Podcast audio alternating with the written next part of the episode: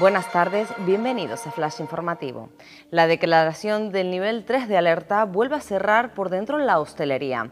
El gobierno aumenta las restricciones a partir del lunes en Tenerife, Gran Canaria y Fuerteventura, con el cierre perimetral y la limitación de grupos a cuatro personas ante la Semana Santa. Lanzarote seguirá en el 2 y permanecen en el nivel 1 las islas de La Palma, La Gomera y El Hierro.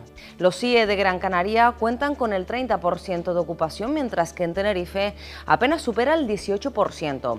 La publicación de los datos por parte del Ejecutivo deriva de una pregunta parlamentaria registrada por diputados del PP en la que se cuestionaba la situación de los centros. Una patera con 26 ocupantes arribado por sus propios medios durante la pasada noche a la Graciosa. José Alberto León declara que Ciudadanos nació para combatir el nacionalismo.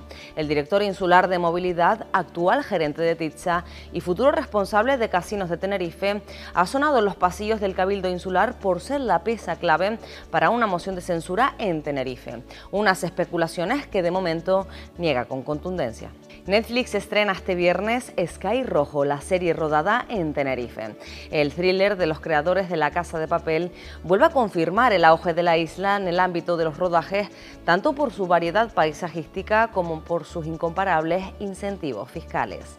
Más noticias en diariodeavisos.com. Thank you.